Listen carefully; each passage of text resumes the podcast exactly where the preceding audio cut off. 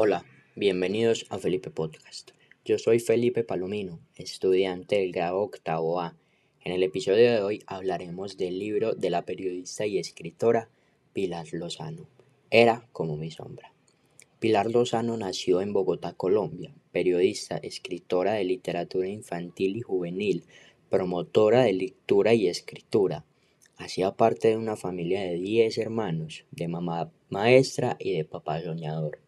Durante 23 años fue corresponsal independiente en Colombia del diario El País de España. Un día, a bordo de un buque oceanográfico, se le enredó su máquina de escribir, acostumbrada a crónicas, reportajes y noticias. Su primer cuento se llamó Socaire y el Capitán Loco. Durante años combinó los dos oficios, la del periodismo y la de la literatura. Pero como les mencioné al principio, en esta oportunidad hablaremos de su libro, Era como mi sombra. Este libro nos narra la historia de un niño y su vida en el pueblo del oriente altoqueño. Nos cuenta sus vivencias antes y después de ser parte de un grupo armado al margen de la ley. En esta historia también está su fiel amigo Julián, que pasó por la misma situación y debido a la relación tan fuerte que tenían parecía su propia sombra. De aquí el nombre del libro. Aparte de este libro, nos muestra la situación actual de Colombia, porque niños jóvenes son reclutados por los grupos armados al margen de la ley que les muestran un futuro más prometedor que el que sus propias familias les pueden ofrecer. En el libro nos muestran cómo experimentan la guerra las personas más vulnerables y necesitadas, Además, se les evidencia las pocas garantías que ofrece el gobierno para este tipo de personas. Ahora, para entrar un poco más en contexto, les contaré sobre algunos encuentros que tuvieron los personajes más relevantes del libro, y para esto vamos a recrear algunos diálogos entre dichos personajes.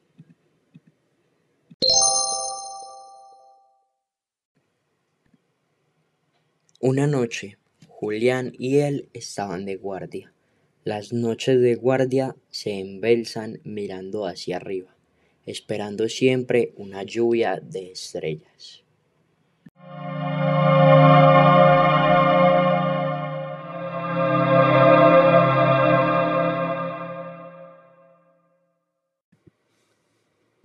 ¿Te parece bonito, Julián? Sí, están bien campantes en el cielo y de repente empiezan a caerse acá, allá, por todo lado. Ya sé, vamos a ver quién atrapa más. Listo, y al final el que tenga más en su morral gana. Cierto que parecen luciérnagas. Vamos a ver quién alcanza más. Julián, ¿te acuerdas de mi tío? Era amante a la luna.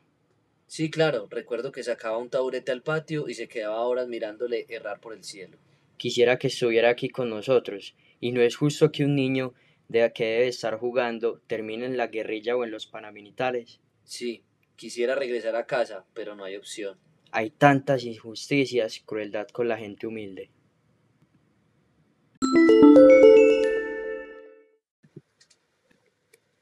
Ahora quiero que escuchen un pequeño encuentro entre el narrador y su tío. Espero que les guste.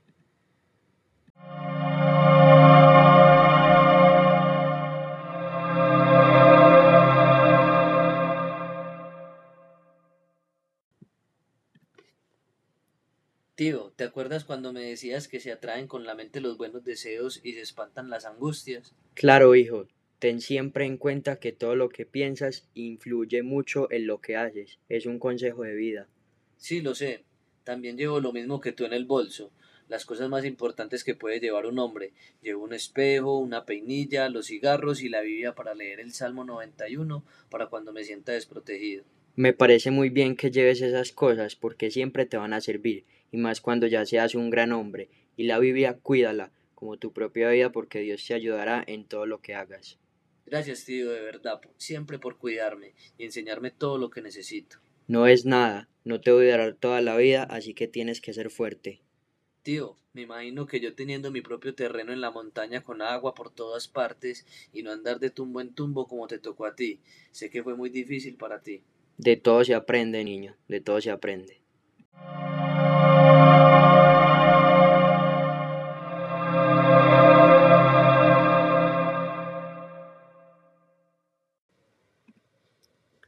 Ahora continuaremos con un diálogo entre el narrador y su maestra de la escuela, que también le enseñó muchas cosas para la vida y para su entrada a la guerrilla.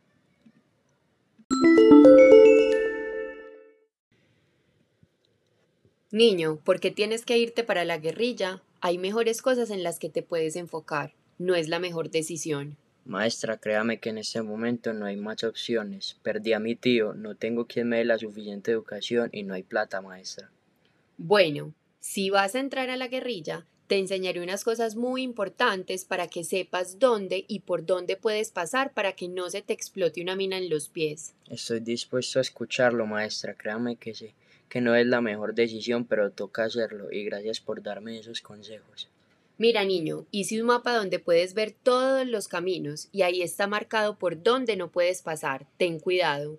Profe, gracias por cada consejo que me dio. Sé que no es la mejor decisión de mi vida, pero esto me servirá para muchas cosas. Lo hago por tu bien. Dios te acompañe. Es la decisión de tu vida. Lo mismo, profesora. Gracias por cada enseñanza. Ese es mi trabajo, ¿no? Aprendemos para enseñar.